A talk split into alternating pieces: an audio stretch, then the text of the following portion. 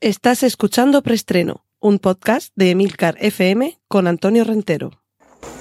Bien, silencio todo el mundo. Motor. Sonido. Claqueta. Escena 1, toma primera. Acción. Saludos, bienvenidos una vez más a Preestreno, el podcast de Emilcar FM, donde cada semana os doy las últimas noticias de cine y series de televisión. Recordad que en las notas del podcast podéis encontrar todos los enlaces a contenidos audiovisuales que mencioné a partir de ahora, tales como carteles, fotografías, vídeos, trailers, compañía, y también el minuto en el que comienza cada una de las secciones que componen preestreno, como esta con la que arrancamos ya, que es la dedicada a cine. Cortinilla de estrella y...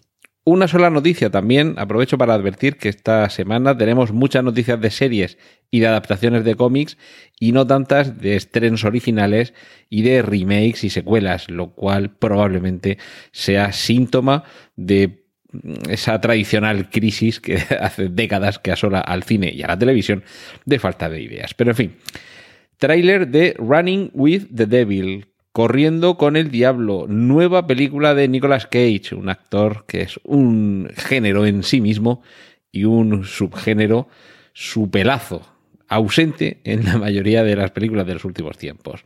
¿De qué va este Running with the Devil? Tenemos un cargamento de cocaína, un líder, un dirigente de un, de un cartel de drogas, al que se conoce como el jefe, y que va a tener eh, como encargado a el hombre de que, personaje conocido como el hombre, The Man, eh, va a ser una especie como de auditor de que todo funciona correctamente.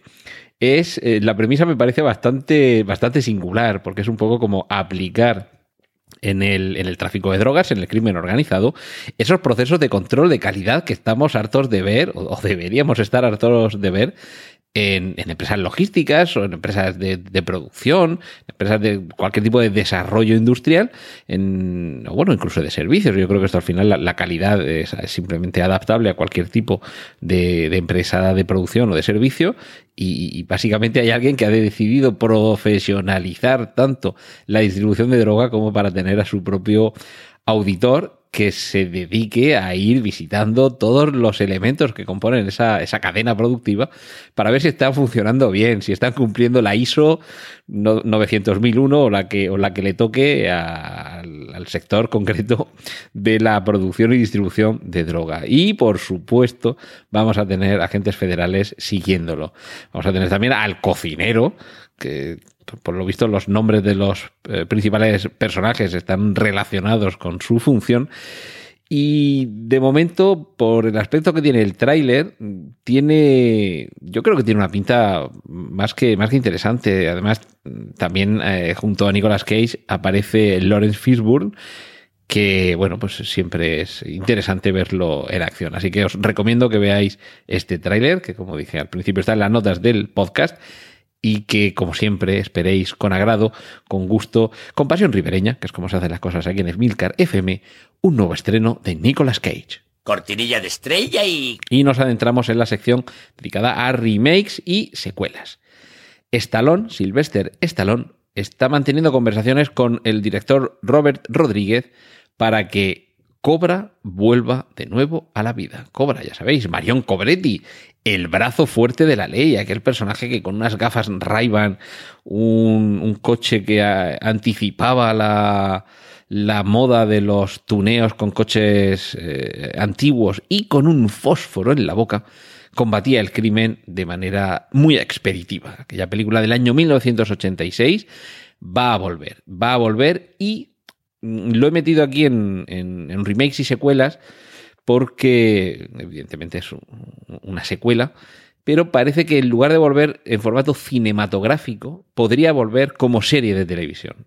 De momento, la noticia simplemente es esa, que, que va a volver, que una de las posibilidades es que vuelva como serie, pero bueno, por sí sí por si no, lo he metido aquí en la sección de secuelas y remakes porque si no, se nos quedaba una sección muy cortita. Y es que esta semana solo hay otra, otra vamos, habrá muchas, pero en fin, de las que yo he seleccionado, solo hay otra noticia más que tiene que ver con remakes y secuelas. Y tiene que ver con El Camino, una película de Breaking Bad, ese sería el subtítulo con el que Netflix nos la publicita, que eh, nos muestra qué es lo que sucedió con Jesse Pinkman más allá de los hechos acontecidos y narrados en la serie Breaking Bad. Han pasado unos cuantos años, vemos que el personaje ha sufrido las inclemencias del tiempo, y no precisamente del tiempo meteorológico, sino del tiempo como cuarta dimensión de nuestra realidad. Y desde luego parece que ese tiempo, ese transcurso del tiempo, no le ha tratado bien. No es que no haya envejecido bien, porque el actor Aaron Paul tampoco está mayor, pero sí que se nos muestra en su rostro y en su cuerpo los estragos de todas las dificultades, de toda la dureza que la vida le ha deparado desde que se separó del personaje de Walter White cortinilla de estrella y... Y nos adentramos en la sección de series. Ya os dije que esta serie, estas dos secciones siguientes, series y cómics, sí van a ser un poquito más largas. Pero como ya avancé en anteriores entregas, de hecho en la anterior entrega de preestreno, mi intención es que esta temporada los capítulos sean un poquito más cortos. Podemos estar rondando los 20 minutos e incluso bajar de ahí, mucho mejor. Así que vamos a ver si me da tiempo a meter en pocos minutos todo lo que hay relacionado con las series. Y empezamos. Galáctica vuelve de la mano de Sam Esmail, que es el creador, eh, guionista y director de la exitosa y recomendabilísima serie Mr. Robot.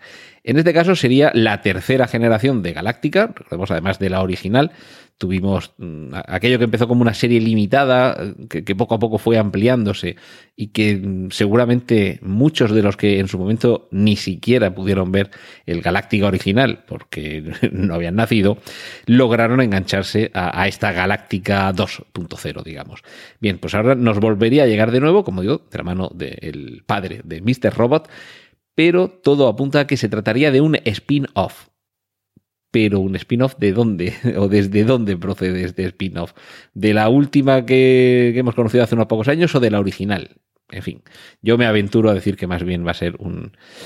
A ver, de hecho no son, no son series completamente separadas y ajenas la, la, una de la otra, ¿de acuerdo? Pero bueno, yo me imagino que van a retomar un poquito más alguno de los cabos sueltos que quedarán con la más reciente iteración de Galáctica y otros que van a, volver, pero en este caso eh, por nuevos fueros, son los creadores de la serie Silicon Valley, que si la estáis siguiendo ya sabéis que, que toca su fin, que se, nos ha acabado Silicon Valley. Pues bien, no contentos con contarnos cómo sucedió todo en torno a este valle en donde ha tenido lugar la revolución tecnológica que desde los años 80 nos ha llevado a donde estamos ahora mismo, van a incidir en contarnos historias que tienen que ver con este apasionante mundo de la tecnología. En concreto, los creadores de Silicon Valley nos van a contar en una serie todo sobre un dominio. Casi he estado por poner esta noticia en la sección de adaptaciones, porque sería la primera vez en que se hace una adaptación sobre un dominio de Internet. Pero es que, claro, el dominio de Internet sobre el que va a versar esta serie lo merece. Es el siguiente dominio www.sex.com. La intrigante, interesante y seguramente divertida historia de, en torno a este dominio. Ya sabéis que hay algunos dominios que valen su peso en oro y desde luego el dominio sex.com es uno de ellos. Eh, nos adentramos en territorio Disney. Va a haber serie en Disney Plus sobre solo y probablemente, probablemente retome todo lo que nos contó el cine en solo a Star Wars eh, Anthology Movie y, seguramente con el propio protagonista de aquella serie. Que voy a ver si de memoria me acuerdo cómo se llamaba, porque era eh, el apellido era bastante enrevesado, era algo así como Ehrenheit o, o algo así, con alguna H por ahí intercalada. Eh, es de suponer, es de suponer que ese será el, mismo actor que Alden Ehrenreich o algo así, que, le interprete porque nada parece eh, apuntar en la dirección de que se nos cuente la infancia de Han Solo. De hecho, si nos contaran la infancia, y si visteis la película, el personaje no se llamaría Han Solo. En fin, mm, creo, tengo la sensación de que se va a tratar de aprovechar todo el material en el que más o menos se trabajaba para continuar eh, la historia cinematográfica de Han Solo en solitario si esa película hubiera tenido éxito. Es decir, yo creo que más o menos había un poco un indicio de hacia dónde llevarían sus siguientes aventuras. Y, como la película no obtuvo el éxito en salas cinematográficas que Disney esperaban y que seguramente muchos fans también esperaban, ahora creo que esto lo vamos a ver en formato serie. Lo cual hay que hacer también un poco de la necesidad virtud. Es posible que por edad se nos vaya ya, si dejamos pasar demasiado el tiempo, se nos vaya aproximando mucho la edad y la apariencia del actor con el joven Harrison Ford del episodio 4. Así que no es tampoco mala idea que en Disney se pongan un poquito, se pongan con un poquito de prisa con este proyecto.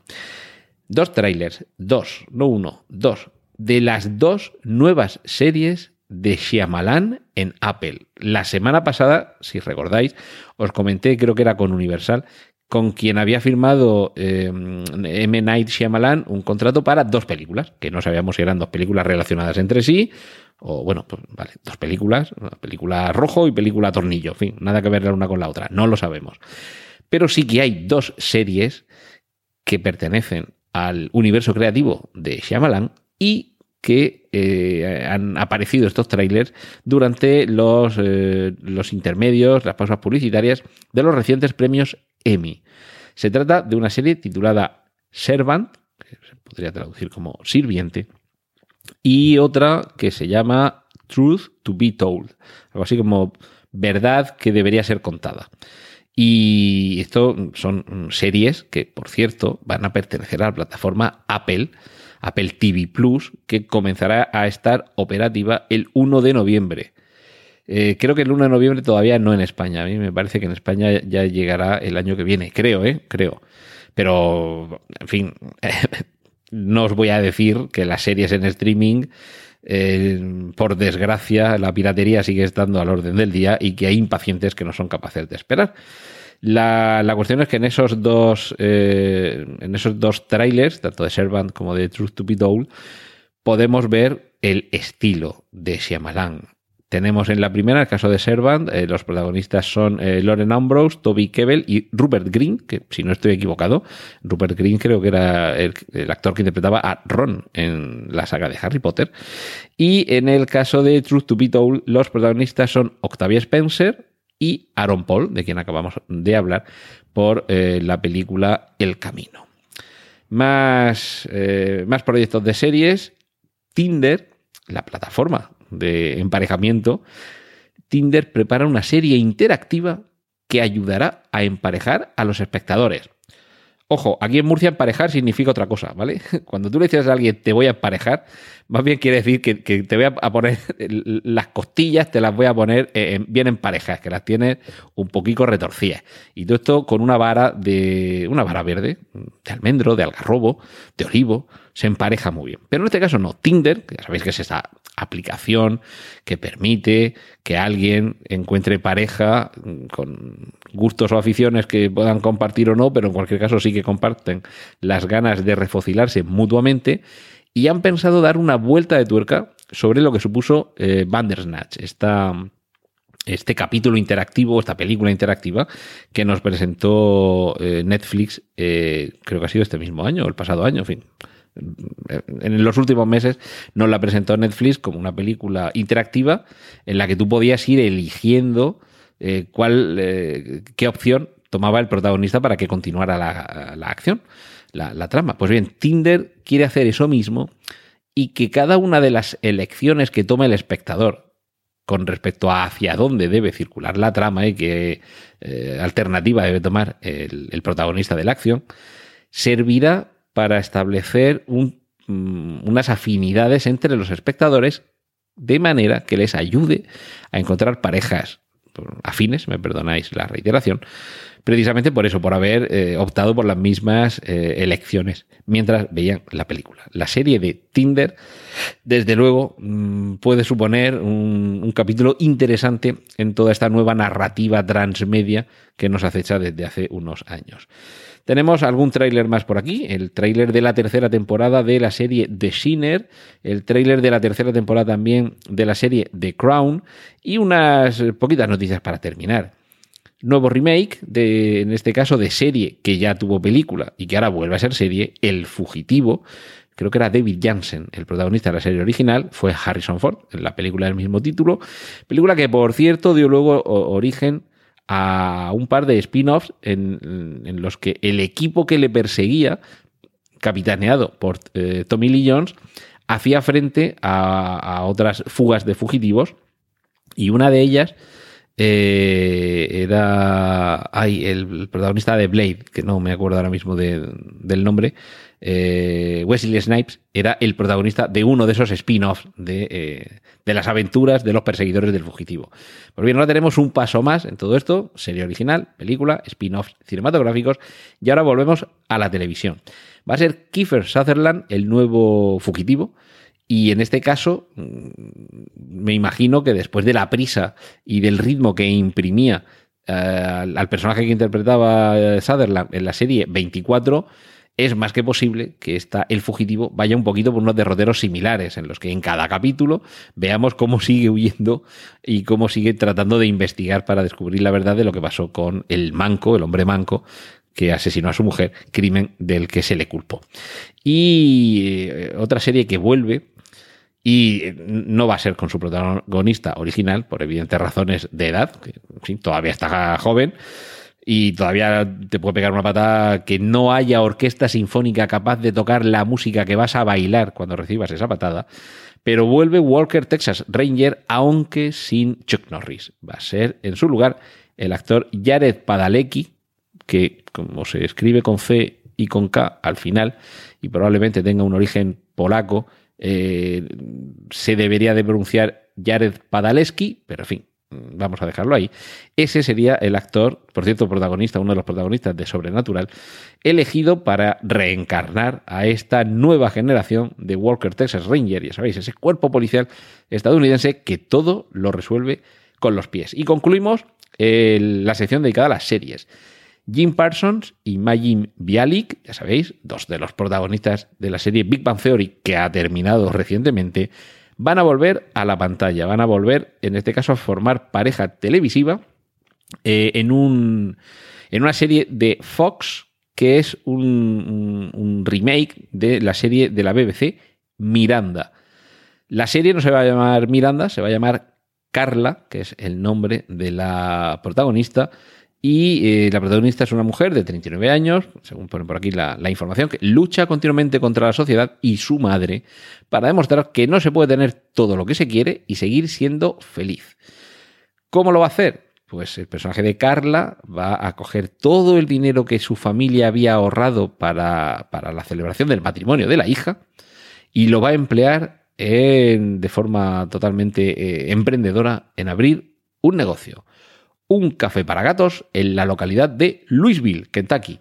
Entiendo que el café para gatos no es para que vayan los gatos a tomar café, sino ya sabéis que hay algunos eh, en Japón eh, llevan ya bastante tiempo, aquí en España en algunos sitios, en lo que se llama una gatoteca, es decir, un sitio en el que tú puedes ir y mientras te estás tomando un café estás acariciando o estás jugueteando con gatetes que hay ahí que sabéis que relajan mucho y como decía, si no recuerdo mal, eh, Ramón Gómez de la Serna, el gato es la forma en la que Dios nos permitió acariciar a un tigre.